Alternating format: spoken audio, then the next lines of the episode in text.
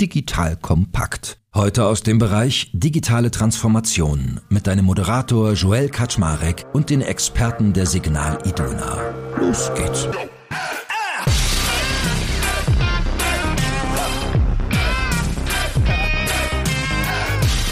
Hallo Leute, mein Name ist Joel Kaczmarek. Ich bin der Geschäftsführer von Digital Kompakt heute widmen wir uns dem Thema Scrum. Gefühlt schon zigmal bei uns im Podcast vorgekommen, dem einen oder anderen vielleicht auch bekannt. Aber entweder kennst du Scrum noch nicht so gut, dann lernst du hier noch was dazu, oder du kennst es noch gar nicht, dann kriegst du hier eine richtig schöne Einleitung von uns. Wer macht das gemeinsam mit mir? Die liebe Nicole Ganserich.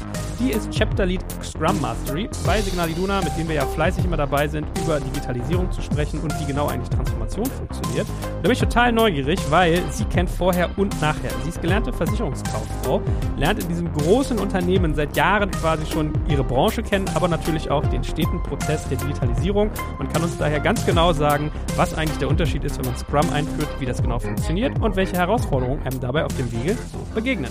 That being said, liebe Nicole, schön, dass du da bist. Ja, vielen lieben Dank.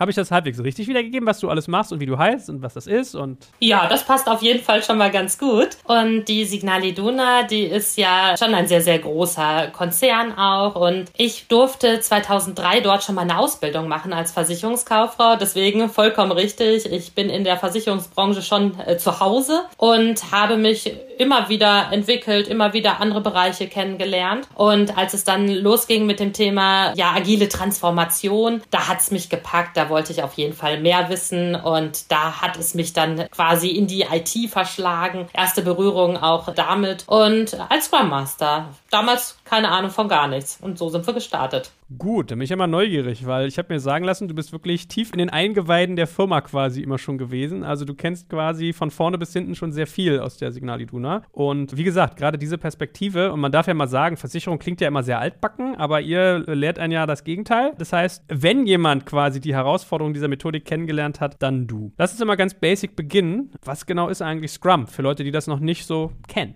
Gute Frage. Ich nehme gerne eins zum Anlass und was ist wirklich wichtig? Man hat ein Team, das ist schon mal wichtig. Man hat ein Ziel und dann lernt man sich voran. Das ist erstmal so ganz einfach die Basis, wenn man so möchte. Und Scrum selber ist ein Rahmenwerk. Wie soll man das großartig beschreiben? Es ist, wer sich mit Scrum auseinandersetzt, der stolpert irgendwann über den Scrum Guide. Und der Scrum Guide ist eine Bedienungsanleitung. Es sind Spielregeln, die Praktiker sich selber auferlegt haben. Und dort steht die Theorie drin. Ganz schmal, paar Seiten, kann jeder lesen, kann jeder auch sehr leicht zu verstehen in der Theorie und wahnsinnig schwierig umzusetzen in der Praxis. Und genau da ist es auch. Ne? Es gibt da mehrere Sachen, an die man sich halten sollte. Das heißt, es gibt zum Beispiel Teamgrößen. Warum ist es schlecht oder gut, wenn man zu viele Teammitglieder irgendwo drin sitzen hat? Das wird dort beleuchtet. Das hat halt was damit zu tun. Es ist ein Unterschied, ob ich mit drei Leuten spreche oder halt mit 30. Das ist ein sehr, sehr großer Unterschied. Genauso gibt es auch mehrere Rollen. Man sagt zwar nicht mehr Rollen, sondern Verantwortlichkeiten im Scrum. Das heißt, man hat einen Product Owner, man hat einen Scrum Master und man hat Entwickler. Und Entwickler denkt man immer direkt an IT. Nee, es müssen nicht unbedingt Entwickler sein, sondern es müssen halt Teammitglieder sein, die also wirklich sich um die Arbeit kümmern. Und das ist wichtig. Dann hat man also schon mal einen Squad. Bei uns, wir arbeiten ja nach dem Spotify-Ansatz. Das heißt, dann hat man schon ein Squad ganz gut besetzt. Und jeder nimmt in seiner Verantwortlichkeit die Dinge wahr. Der Product Owner definiert erstmal ein Ziel. Wohin soll es überhaupt gehen? Was ist überhaupt der Auftrag von einem Squad? Der Scrum Master ist verantwortlich für das Rahmenwerk Netzwerk und was dann hinterher erarbeitet wird und die Erfolge, die wir als Signal Iduna natürlich jetzt auch schon feiern dürfen, das ist natürlich der Verdienst von den Squad-Mitarbeitern, also von den Entwicklern.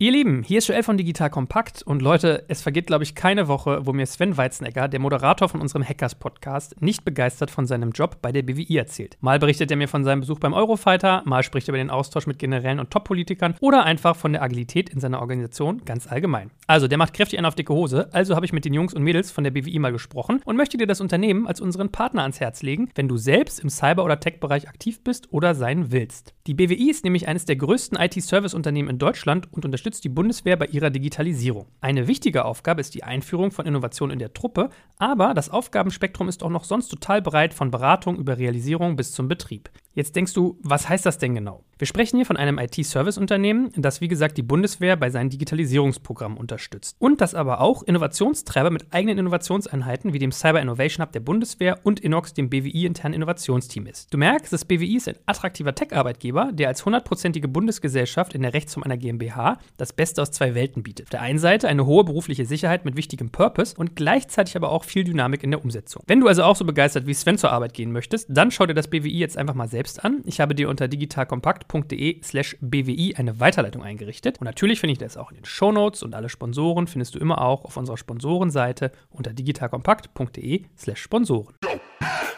Gut, also wer sich jetzt gerade fragt, ist Scrum irgendwie so ein Akronym oder eine Abkürzung? Nein, also wenn ich es richtig mitgeschnitten habe, kommt es aus dem englischen Wort Scrum, was so ungefähr Gedränge heißt. Also passt ja eigentlich ganz gut, weil so im Projekt- und Produktmanagement, da drängen sich ja irgendwie immer ganz viele aufeinander und keiner weiß manchmal so richtig im schlimmsten Fall, was man machen soll und wer eigentlich was übernimmt. Daran ist das quasi angelehnt und es ist jetzt im ersten, also im Kernsinne quasi eine Projektmanagement, ein Vorgehen. Jetzt lass uns da nochmal ein bisschen vertiefen. Du hast gesagt, es gibt im Wesentlichen drei Rollen: Product Owner, Scrum Master und Entwickler. Kann kannst du vor allem nochmal Product Owner und Scrum Master auseinandernehmen. Also habe ich es richtig verstanden, dass der Scrum Master quasi so der Orchestrator ist, so ein bisschen wie der Dirigent, der steuert quasi nach der Methode und der Product Owner ist derjenige, der das Ziel vorgibt. Ist es sozusagen der Chef dann in dem Projekt oder die Chefin? Mit dem Dirigenten, da gehe ich auf jeden Fall schon mal mit, was den Scrum Master angeht. Aber bei dem Product Owner Chef, nein. Also ich sage mal so, in den Squads sollte es keinen Chef geben. Das ist nämlich auch das Grundprinzip und auch wesentlich, dass es halt eben keinen Chef gibt. Wir arbeiten alle auf Augenhöhe, alle haben die gleiche Stimme, wenn man so möchte, und jeder hat halt wirklich nur andere Verantwortlichkeiten. Ein Product Owner definiert das Ziel. Ja, er ist fachlich derjenige,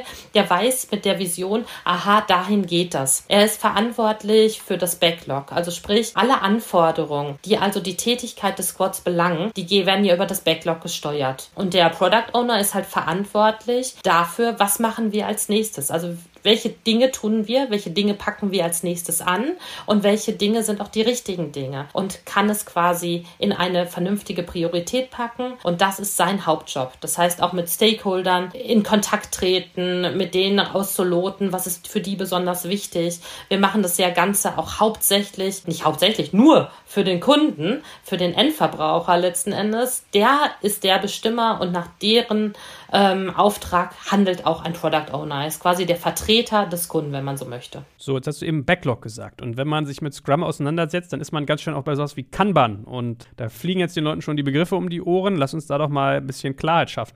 Genau. Also, du hast gerade schon gesagt, das sind alles Projektmanagement-Methoden. Äh, ja, wir kennen das klassische Projektmanagement. Wer das schon mal gehört hat, bringt schnell auch das Thema Wasserfall ja zur Sprache. Da geht es halt auch darum, letzten Endes einen Auftrag, ein Ziel zu erledigen erledigen, aber es kommt immer ganz stark darauf an, was habe ich denn hier für einen Auftrag? Was ist das für ein Projekt, mit dem ich hier arbeite? Und es gibt Projekte, da ist genau dieser klassische Ansatz, vollkommen richtig und auch in Ordnung. Ich vergleiche das immer so ein, äh, so ein bisschen damit, es ist ja auch nicht unbedingt richtig, ob ich Android oder mit iOS arbeite, sondern es, es hat beides seine Daseinsberechtigung und für unterschiedliche Bedürfnisse nehme ich entweder dies oder jenes. Und genauso muss man sich das jetzt auch mit den agilen Projektmanagement Rahmenwerken oder auch Methoden. Ich lege mich da immer nicht so fest, wie man das jetzt genau benennt. Wichtig ist immer nur, dass man guckt, wann nehme ich was. Und beim Scrum ist es halt das Schöne, wir arbeiten hier in, ja, jetzt kommen wieder so ein paar Begriffe, iterativen Zügen. Das heißt, dieser Grundsatz der Agilität ist ja immer Inspect und Adapt. Also immer zu gucken, was habe ich, passen wir das an, wie reagiere ich auf gewisse Dinge. Und da ist es beim Scrum halt einfach schön, man arbeitet in sehr, sehr kurzen Schleifen und demzufolge weiß ich immer genau, passt das gerade an ein Stück weit. Und deswegen habe ich ja vorhin gesagt, ein Team, ein Ziel und wir lernen uns voran. Wir lernen halt in sehr kurzen Schleifen und das macht Scrum halt eben so attraktiv, wenn es wirklich darum geht, etwas Neues zu erschaffen. Okay, also diese kurzen Schleifen nennt man ja auch Sprints, wenn ich mich nicht täusche. Was hat es jetzt zum Beispiel mit diesem Backlog auf sich, den du vorhin erwähnt hast? Genau. Es gibt also ein großes Backlog, das ist das Produkt-Backlog und da wird der Product Owner hergehen und alles, was er für interessant, für spannend hält, alles, was wichtig ist, landet in diesem Produkt-Backlog. Und dann gibt es im Scrum ein Termin, der nennt sich Sprint Planning. Und da kommen die Product Owner und auch die Entwickler zusammen und es wird darüber gesprochen, von diesem ganzen Backlog. Was davon kommt jetzt in den nächsten Sprint mit? Nehmen wir mal an, der dauert drei Wochen. Und dann vereinbaren die beiden, also Product Owner und die Entwickler, vereinbaren, was wirklich in den nächsten drei Wochen passiert. Der Product Owner aus seiner Sicht, was ist für den Kunden, was hat also den meisten Wert. Es geht also um Wertmaximierung. Und die Entwickler gucken natürlich, weil sie am besten wissen, was natürlich wie viel Zeit benötigt, wie viel Komplexität. Wir schätzen ja auch gerne in Komplexität. Das ist auch so ein diffuses, können wir gleich gerne nochmal drauf gucken. Aber was passt? Welche Leute brauche ich? Welches Wissen brauche ich? Wer ist gerade da? Was passt also? Was können wir innerhalb der nächsten drei Wochen auch wirklich schaffen? Und damit ist nicht angerissen gemeint, sondern wirklich schaffen. Das muss bis dahin erledigt sein. Bei uns ist es so in der Firma, ich bin ja, muss ja sagen, ich bin ja so ein Noob, was Scrum angeht. Also ich bin da nicht gut drin. Ich kenne es eigentlich kaum. Ich habe es nicht richtig beigebracht bekommen, sondern man schnappt aber so Dinge auf. Und wir haben irgendwann mal angefangen, uns so eine eigene Art Kanban-Board zu bauen. Also Kanban meint ja im Prinzip immer, man hat so mehrere Tafeln und Aufgaben wandern dann quasi durch so ein Projekt durch. Also von links nach rechts über eine Achse. Und wir haben uns dann mal so Equipment dazu bestellt, wie man es eigentlich ordentlich macht. Das heißt, wir hatten dann irgendwie einen Backlog, da waren die ganzen Sachen drin, die man noch machen will. Dann hatte man sowas wie Doing, dann hatte man sowas wie, oh, hilf mir. Siehst du, da fängst du schon an. Ich kenne mein eigenes Kanban von drüben aus dem Nebenraum nicht ordentlich. Aber der Gedanke ist ja so eine Art Phase zu haben. Also man landet dann immer noch ganz schön bei Trello, sind ja so typische Dienste, mit denen man sowas macht. Vielleicht kannst du ja da mal beschreiben, wie so dieser, dieser Sprint-Verteilungsfaktor aussieht. Das ist tatsächlich sehr, sehr ähnlich oder kann sehr, sehr ähnlich sein. Du hast im Scrum auch ein Board. Nicht zu vergessen, viele denken auch immer, egal ob Kanban oder Scrum, mit dem Board ist alles getan. Board ist ein Hilfsmittel, also ganz, ganz wichtig. Ne? Deswegen, es gibt so ein paar Witze, wo man immer sagt, ne, arbeitet ihr wirklich nach Kanban oder habt ihr nur ein Board? Ne? Das ist so ein Witz unter den agilen Rollen, wo wir immer wieder schmunzeln müssen und wo wir aber auch genau drauf gucken, denn genau das ist wichtig. Ja, es gibt halt die Möglichkeit, mit dem Backlog guckst du erst, ne, dieses To-Do, das, was du gerade sehr schön beschrieben hast. Was ist ein To-Do? Das soll also genommen werden. Das soll als nächstes angegangen werden. Dann hast du Doing, also genau da arbeiten gerade Leute dran. Und das letzte ist dann, alles klar, es ist auch fertig. So, und das ist erstmal ein Board oder womit man das abbilden kann. Richtig spannend wird es natürlich, wenn es in die einzelnen anderen Phasen oder Spalten hüpft. Also das heißt, wann hüpft etwas von To-Do in Doing? Wer zieht sich das? Und jetzt sage ich schon extra, wer zieht sich das? Denn in der agilen Welt arbeiten wir ja mit dem Pull-Prinzip. Pull von ziehen und die Entwickler, da sagt keiner morgens, und jetzt sind wir mal bitte im Vergleich alte, neue Welt. In der Versicherungswelt war es früher so, dass man Vorgänge bearbeitet hat und die hat ein Mitarbeiter bekommen. Also das war, wenn man heutzutage das mit Englisch wieder untermauern will, das ist ein Push-Prinzip. Der hat es bekommen und am Ende des Tages war das erledigt. Und jetzt in der agilen Welt, da arbeiten wir mit dem Pull-Prinzip. Das heißt, wir haben uns darauf festgelegt, was in dem Sprint passieren soll. Und jeder Entwickler zieht sich die Aufgaben, die entweder als nächstes dran sind, dann sind wir bei Kanban, ne, von oben weg, oder natürlich auch bei Scrum, was er gerade am ehesten machen kann, was also sinnvoll an der Stelle ist. Und das wird sich gezogen. Ja, und das wird halt so lange bearbeitet. Und da geht es halt darum, die Entwickler wissen selber am besten, wie etwas bearbeitet wird, bis es dann im Optimalfall am Sprintende dann in die Spalte dann wandert. Und da, wann wandert etwas nach dann? Nicht, wenn der Entwickler sagt, okay, nö, ich bin jetzt der Meinung, ich habe das fertig gemacht, ne, das ist fertig, sondern da gibt es dann auch gewisse, ja, Regulatorik. Also das heißt, es gibt eine Definition of done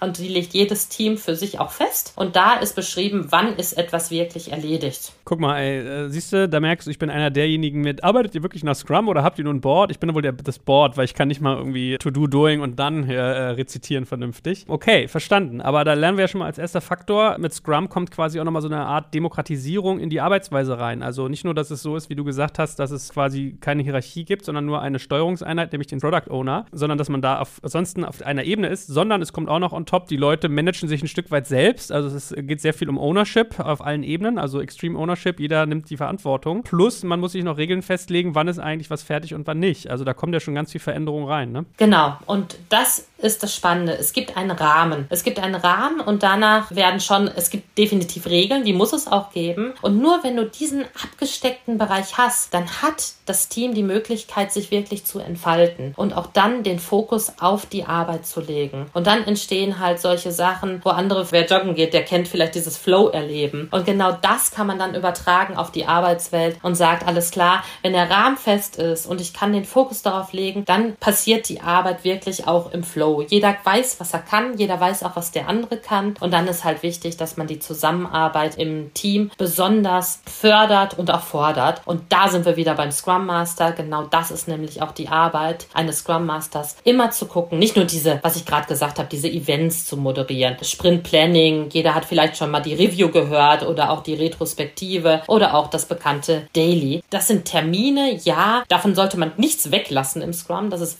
wahnsinnig wichtig. Aber auch dazwischen das Ganze, das Team in die Eigenverantwortung zu bringen, das ist wirklich die Arbeit eines Scrum Masters. Wie kann das am besten gelingen? Und hinterher auch das Team immer wieder zur Bestleistung zu motivieren, immer zu gucken, wie geht es denn noch ein Quäntchen besser, bis man dann irgendwann wirklich dieses High-Performance-Team, so nennen wird es dann, naja, hat man es jemals oder ich glaube, das ist eher philosophisch. Es geht immer wieder ein bisschen mehr. Mal ganz kurz zum Verständnis. Der Scrum Master hat eine Organisation einen Scrum Master, der dann in die ganzen unterschiedlichen Meetings reingeht? Oder hat jedes Projekt sozusagen immer einen eigenen Scrum Master? Ist es sozusagen eine Rolle pro Projekt oder ist es eine übergreifende Rolle? Nee, also jedes Scrum-Team hat seinen eigenen Scrum Master. Der ist fest. Was natürlich ist, und zwar ist es bei uns im Hause Signal Iduna so, dass ein Scrum Master zwei Teams betreut oder kann. Ne? Das ist äh, ein bis zwei Teams, sagen wir sagen es so. Und das ist halt die Möglichkeit, einfach von der Zeit, wie seniorig ist ein Scrum Master, also wie viel Erfahrung hat er und natürlich auch, wie weit ist ein Squad. Dann kann man solche Sachen auch machen. Das gibt aber der Scrum Guide gar nicht wirklich vor. Der sagt halt nur, jedes Team, welches nach Scrum arbeitet, hat bitte auch einen Scrum Master. Zu wie viel Prozent wird gar nicht, wird gar nicht beschrieben. Ich glaube, das hat, ist von ganz vielen anderen Faktoren abhängig. Gut. Bevor wir mal eintauchen daran, wie man das Ganze einführt, lass uns noch zwei Dinge komplett reflektieren. Das eine, was du gesagt hast, war ja, dass Komplexität so ein Faktor ist, den man sich intensiv anschaut. Was meintest du damit? Viele kennen aus dem Projektmanagement immer noch, dass in Personentagen gerechnet wird. Ne? Da wird geguckt, okay, ich habe das und das Projekt, was braucht es dafür? Also das heißt im Vorfeld, diese Vorarbeit, wenn man so möchte, sich ganz genau anzugucken, was brauche ich dafür, was ist dafür nötig. Das ist ja elementar wichtig immer gewesen. Und jetzt sind wir in einem komplexen Umfeld. Also das heißt, du weißt gar nicht, was du weißt. Du weißt auch gar nicht, was du alles nicht weißt. Und das ist auch damit gemeint, wir lernen. Wir sind eine lernende Einheit. Wir lernen uns voran. Und eben weil das so ist, können wir ja zum jetzigen Zeitpunkt überhaupt noch gar nicht sagen, wie viel Personentage irgendetwas ausmacht. Wir haben also grobe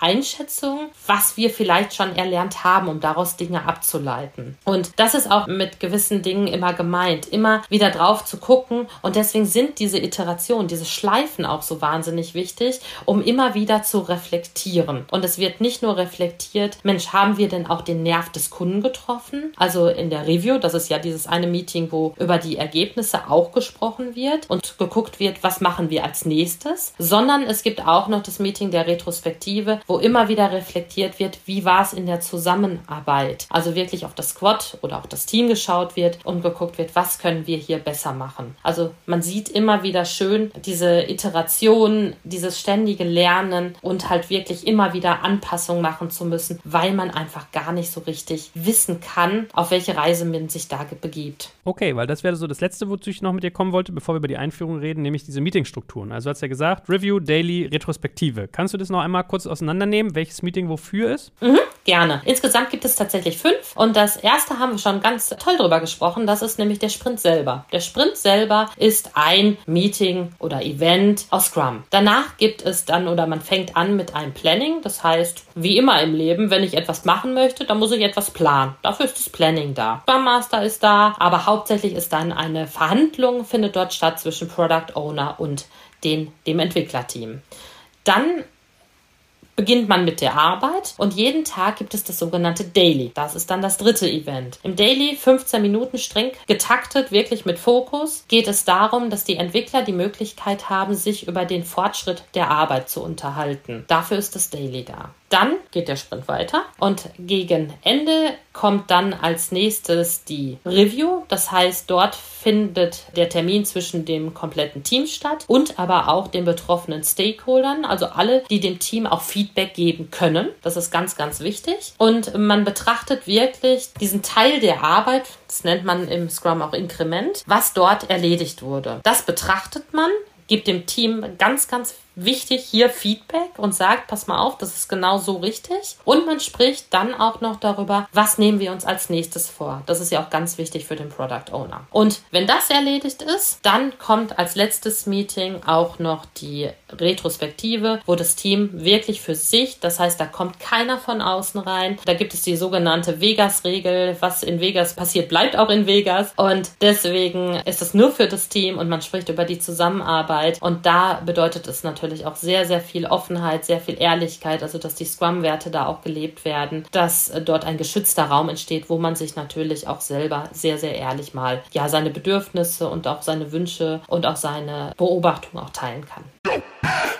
Werbung. Aufgepasst! Wenn du ein B2B-Unternehmen bist, möchtest du jetzt deine Sales Pipeline mit neuen B2B-Leads füllen und dafür empfehlen wir dir unseren Partner SalesViewer. SalesViewer lässt sich total einfach erklären. SalesViewer entschlüsselt nämlich Unternehmen, die deine Webseite besuchen und zeigt diese in Klarnamen an. Du und dein Team sehen also ganz genau, wer eure Webseite besucht und wofür sich diese potenziellen KundInnen interessieren. Und dann gibst du einfach Vollgas, denn du kannst diese Unternehmen dann ja zielgenau ansprechen und einfach zu neuen KundInnen machen. Im Marketing und Vertrieb ist das also eine Wahnsinnsunterstützung für die B2B-Lead-Generierung. Deshalb nutzen schon viele Marktführer wie Stepstone, Avato Systems, Spot5, Talon One oder die Vodafone-Tochter Grand Centric Und generieren damit täglich neue B2B-Leads. Und wenn das für dich interessant ist, dann teste SalesViewer doch einfach mal kostenlos. Alles, was du dafür wissen möchtest, findest du unter folgender Weiterleitung digitalkompakt.de slash salesviewer. Und wie immer verlinke ich dir das auch auf unserer Sponsorenseite unter digitalkompakt.de slash Sponsoren. Das war's mit dem Werbespot.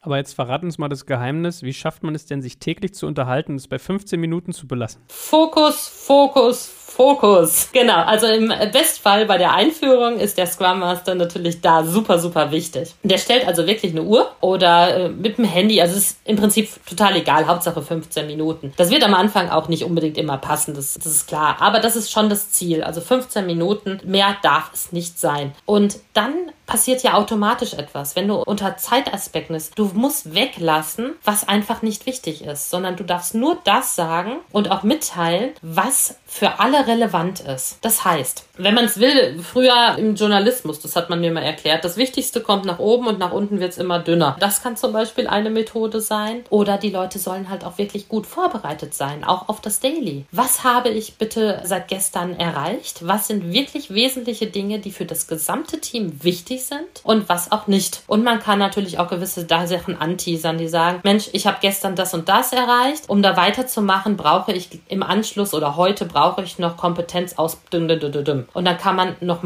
mit ein paar Leuten schon mal anteasern und sagen, hey, ich komme heute noch mal auf euch zu. Das muss man ja nicht in so einem Termin machen. Und dann gibt es noch, muss überhaupt jeder was sagen, wenn ich gar nicht gestern irgendetwas Großartiges erreicht habe. Nicht, dass man nicht gearbeitet hat. Ich rede extra von erreicht habe. Dann muss man auch nichts sagen. Und das ist ein Unterschied zu früher, wo man eher von Reporting spricht. Jeder muss zu Wort kommen, sich quasi wie eine Art Rechtfertigung. Was habe ich denn gestern gemacht? Da geht es jetzt wirklich darum, darum, Fokus auf das Erreichte zu legen. Und dadurch reduziert man natürlich auch wahnsinnig viel Zeit. Sehr gut. Das kommt übrigens aus dem äh, Telegrafieren mit den Newswerten, dass man das Wichtigste am Anfang stellt. Weil ich stelle mir das immer früher so vor, Wilder Westen, du musst von einer Seite der USA zur anderen Seite rüber telegrafieren, dann konnte es halt sein, dass dir die Leitung zusammenbricht. Deswegen hast du immer die wichtigsten Sachen an den Anfang gemacht, damit die unwichtigen Sachen, wenn sie verloren gehen, ganz am Ende kamen, dass wenn die Leitung bricht, um jemand mit den Klugscheißer zu geben.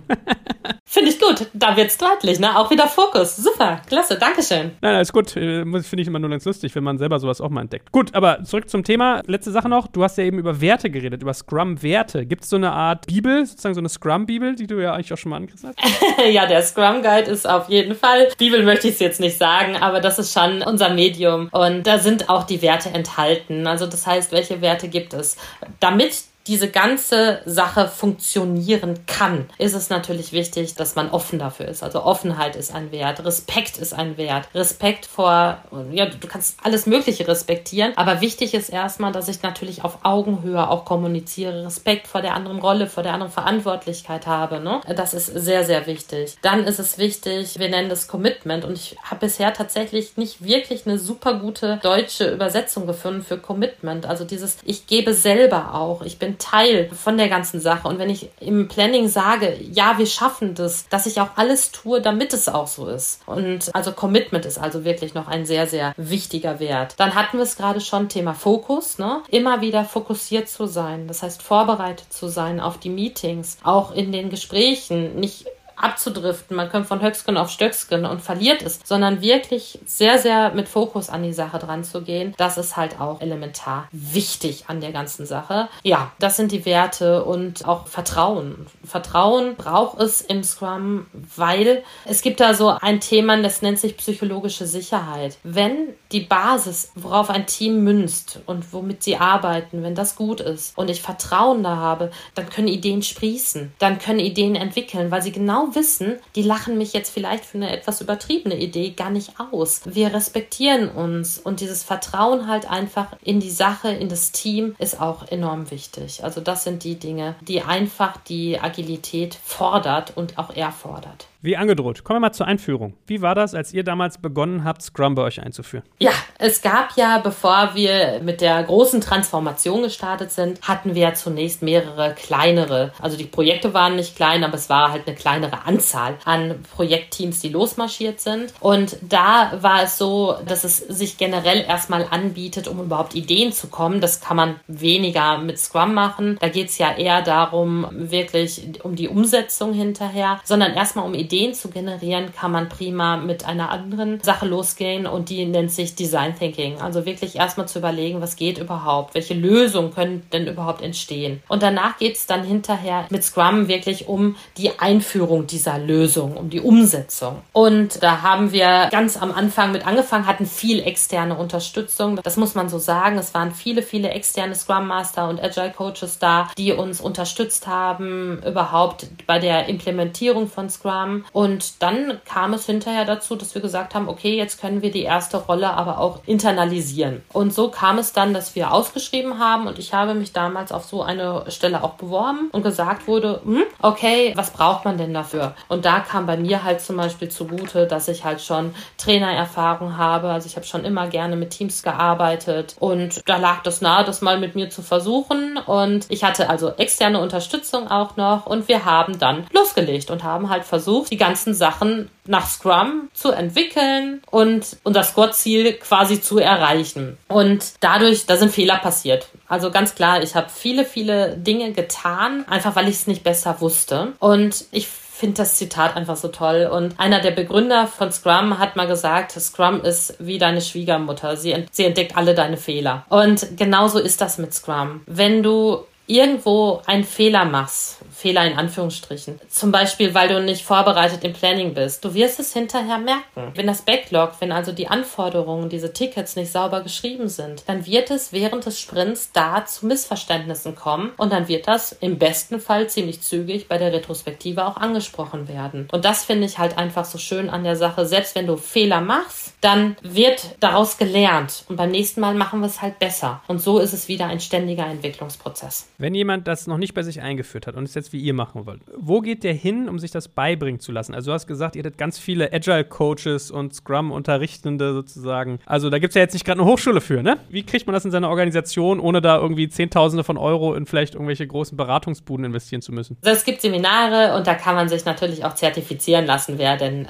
auch Wert auf ein Zertifikat legt. Diese Tage, um erstmal eine Grundschulung in Scrum zu haben, dauern zwei Tage. Danach macht man ein Zertifikat und dann ist man Scrum Master. Es ist kein geschützter Begriff, es ist kein Ausbildungsberuf Beruf, das ist es alles nicht, dann kann man sich hier Scrum Master nennen. Das kann man tun. Und jetzt kommt es natürlich auf die Unternehmenskultur an, wie man selber so, so drauf ist. Für die ganz Mutigen würde ich sagen, dann hört ihr das doch an, kauft ihr ein Buch, Scrum für Einsteiger und ab geht's, denn der Rest ist alles Entwicklungssache. Es hilft wahnsinnig viel und da muss ich sagen, die agile Gemeinschaft und zwar weltweit ist fantastisch. Die Scrum Master und auch Agile Coaches, die haben ja dasselbe Ziel, die gleiche Ausrichtung, die gleichen Grundlagen, wenn man so möchte. Das eine bezieht sich auf ein Rahmenwerk, das andere ist etwas generischer zu sehen. Nichtsdestotrotz fängt man an, die Dinge zu implementieren. Und dann hat man die Austauschformate innerhalb eines Unternehmens, wenn mehrere Scrum Master da sind. Es gibt ganz tolle Formate in den einzelnen Städten. Hamburg macht agil, Dortmund macht agil, Münster macht agil zum Austauschen. Gibt viele Barcamps. Es gibt mittlerweile durch die Corona-Situation wahnsinnig viel Remote. Also ganz, ganz viele Open Space Formate, wo man seine eigenen Themen mit einbringen kann, wo man lernen kann, wo man sich austauschen kann. Und es läuft fantastisch. Also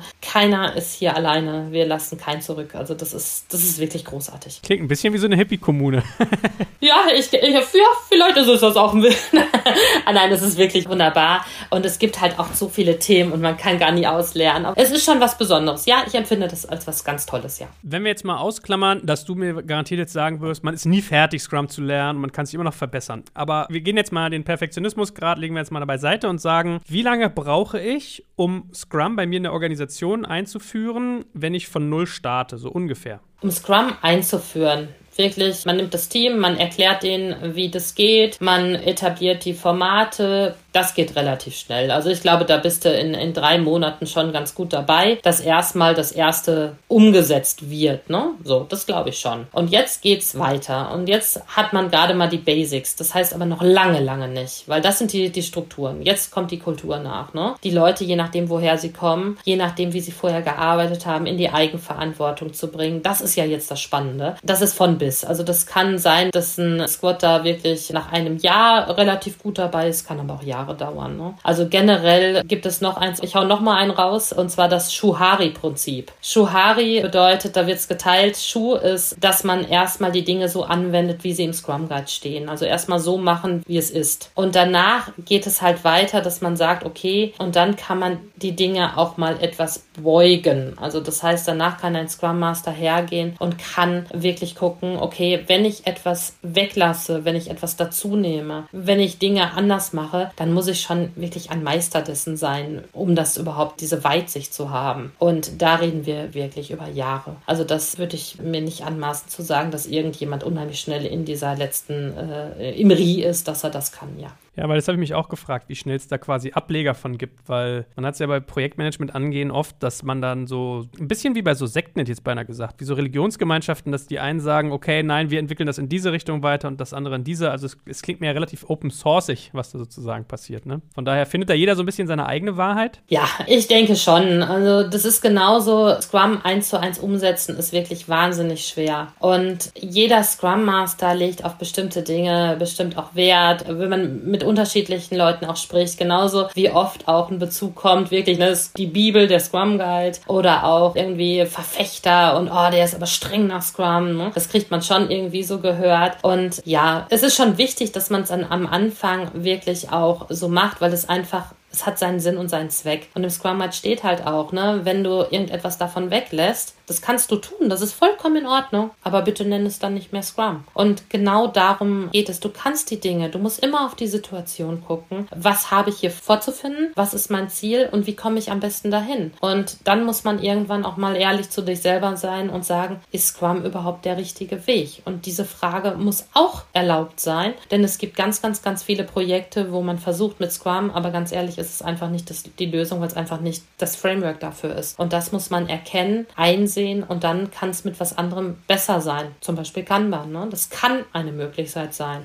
muss nicht. Wenn du jetzt so dein altes Ich treffen würdest und ihr tauscht euch aus bei so einem Kaffee, was glaubst du, würde für so ein Vorher-Nachher-Bild von Signal Iduna gezeichnet werden, vor Scrum und danach? Im Projektmanagement, also ich kann das ja jetzt nicht auf alle Ebenen übertragen. Ich glaube, es ist einfach lebendiger durch die Tatsache, dass wir die Teams gerade im Businessbereich sehr, sehr wild auch gemischt haben an der Stelle. Es ist schneller. Es ist mehr eine Mentalität geworden von, ich mache das jetzt mal so. Es ist nicht mehr mit der Handbremse, weil wenn ich mich vertue, wenn ich in die falsche Richtung laufe, ist es nicht schlimm. Durch die Schleifen kriege ich das schnell wieder raus und dann passt es wieder. Dann bin ich halt schneller wieder auf dem anderen Weg. Und ich glaube, früher war es halt sehr, sehr viel mehr durch im Vorfeld Planung und alles durchdenken. Und jetzt, na, dann starten wir halt mal. Ne? Also ich glaube, es liegt ein bisschen in einer anderen Aufbruchsstimmung. So würde ich das schon so beschreiben, ja. Welche sind denn sonst so die typischen Herausforderungen, wenn man Scrum gerade in einer vielleicht eher konservativen Organisation einführt? Also die Herausforderungen sind immer die Menschen. Das muss man sagen. Ne? Also die Menschen, die es leben,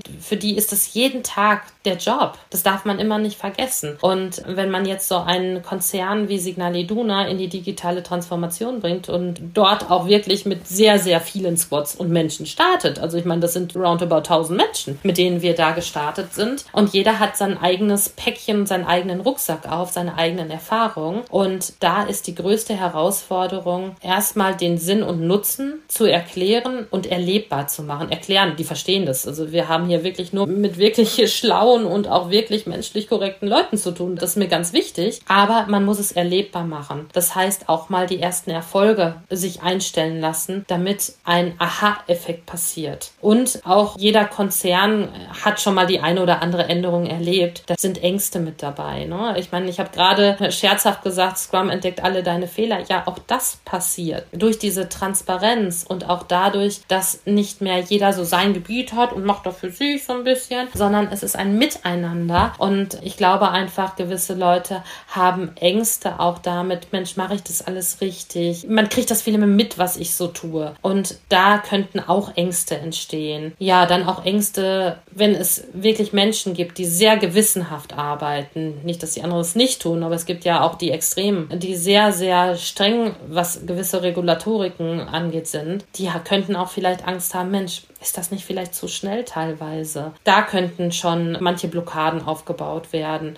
Und natürlich auch durch unterschiedliche Teams. Man darf einfach niemals unterschätzen, dass der Mensch auch ein Gewohnheitstier ist. Und wenn ich jahrelang in dem Team gearbeitet habe und auf einmal bin ich mit ganz anderen Menschen zusammen, dann sind wir halt auch bei dem Thema Teambuilding. Und auch da müssen wir erstmal dran und gucken, hey, lass die erstmal sich kennenlernen. Ne? Was sind denn deine Werkzeuge, die, du über die Jahre festgestellt hast, mit denen sich gut Ängste abbauen lassen? Ich persönlich, und das finde ich ganz faszinierend, ich habe vor Jahren schon das Thema der gewaltfreien Kommunikation kennengelernt und auch unzählige Seminare auch dazu besucht und hatte damit immer sehr viele gute Erfolge erzielen können, indem man halt einfach mit den Menschen spricht, indem man guckt, okay, was beschäftigt denn den Menschen? Und das ist komischerweise etwas, was ich in meiner Trainerausbildung äh, zur Kommunikationstrainerin gelernt habe. Und dann ist es mir im Scrum wieder über die Füße gefallen. Da habe ich gesagt, Mensch, das ist ja super, ist eigentlich, dass, dass es da sich wiederfindet. Denn genau darum geht es. Ne? Es geht um Bedürfnisse des Menschen, es geht um die Gefühle. Und erst wenn diese in der Lage sind, auch klar benannt zu werden, dann kann ich ja auch, ja, damit auch arbeiten und auch der Mensch kann damit arbeiten. Und deswegen ist Scrum Master nicht nur das Moderieren von irgendwelchen Events, sondern es geht auch um die Arbeit und um die Reflexion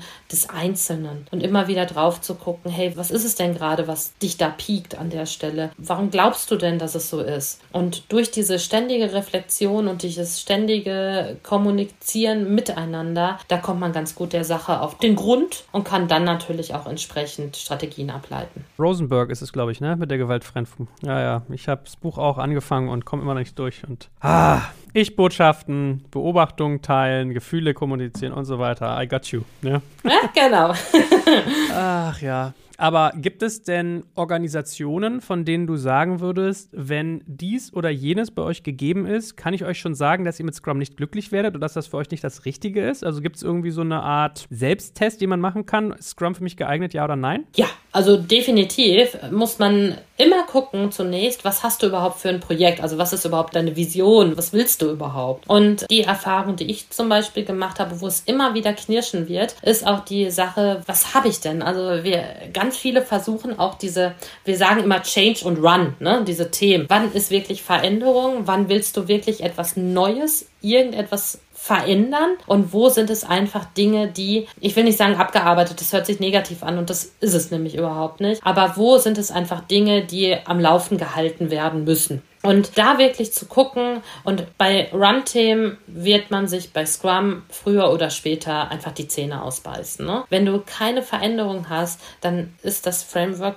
nicht logisch. Und du brauchst also wirklich Veränderungswillen, Veränderungskompetenz, du brauchst Autonomie der Squads, also wirklich auch die dürfen, wie sie das für richtig halten, mit gewissen Einschränkungen, aber ich denke, das versteht sich von alleine, dann kann das wirklich gut funktionieren. Hervorragend. Hast du noch abschließend Tipps, was du Leuten raten würdest, wenn sie das bei sich einführen? Worauf sollten sie achten? Was waren vielleicht auch so typische Fehler, die du gemacht hast? So Do's und Don'ts. Mein größter Fehler, will ich Fehler sagen, aber was ich tatsächlich gemacht habe, war, dass ich mich auch zu sehr von manchen Büchern habe leiten lassen. Also ich hatte damals noch nicht so viel Austausch. Ich war, wir waren nicht so viele Scrum Master, als ich damals dem ersten begegnet bin. Was habe ich mich gefreut? Und ich habe gerade bei den Retrospektiven den Fehler gemacht und habe die Methode als erstes ausgesucht und habe sie dann dem Team übergestülpt. Und das war wirklich nicht gut, sondern auch da geht es immer wieder darum zu beobachten und was passiert gerade in dem Sprint, was macht das Team gerade, womit beschäftigen die sich und die Retrospektive dann auch danach auszurichten. Und es muss nicht immer, weiß Gott, wie bunt oder schrill sein oder kreativ sein. Das hilft. Guck dir das Team an. Was hast du da für ein Team sitzen? Wenn das wirklich ein Haufen Verrückter sind, die gerne kreativ rumspinnen, dann ist es genau das Richtige. Hast du aber Leute, die die doch etwas zurückhaltender sind, dann passt die Methode bitte dem Team an. Also das finde ich schon sehr, sehr wichtig, dass man immer wieder auf das Team guckt, was man dort betreut. Und ja, was habe ich noch für Tipps? Ich glaube, aus der Erfahrung gesprochen, fangt langsam an und gebt Zeit. Ne? Fangt langsam an, lasst es wirken,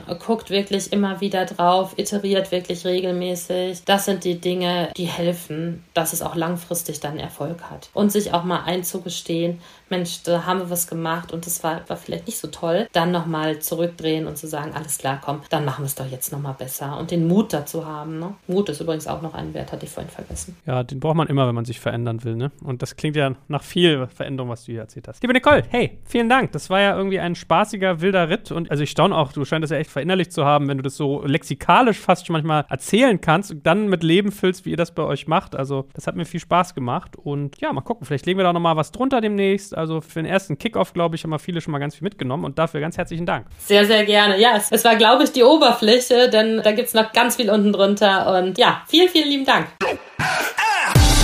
Danke fürs Zuhören beim Digital Kompakt Podcast. Du merkst, hier ziehst du massig Wissen für dich und dein Unternehmen heraus.